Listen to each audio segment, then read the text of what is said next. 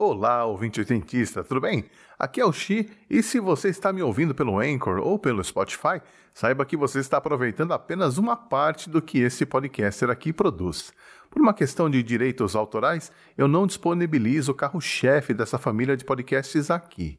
Lá no 80 Watts eu toco artistas desconhecidos que lançaram músicas entre 1980 e 1989. continua agora com um bloco feminino só das mulheres, começando com as Graces e Perfect View, são de 1989. As Graces eram um trio e sabe quem fazia parte desse trio?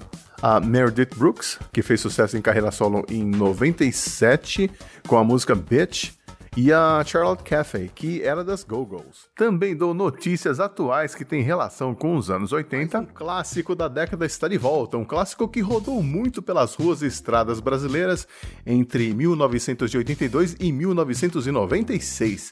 É o Monza, o único carro da Chevrolet que o Xi aqui já teve na vida.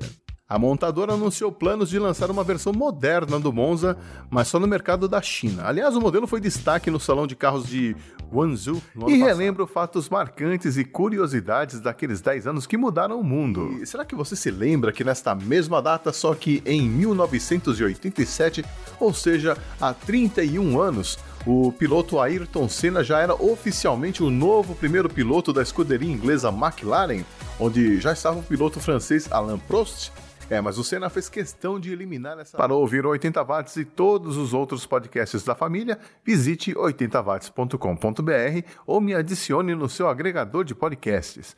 Eu sei, você gosta de usar e ouvir tudo no Spotify, mas tem certas coisas que o Spotify não faz por você.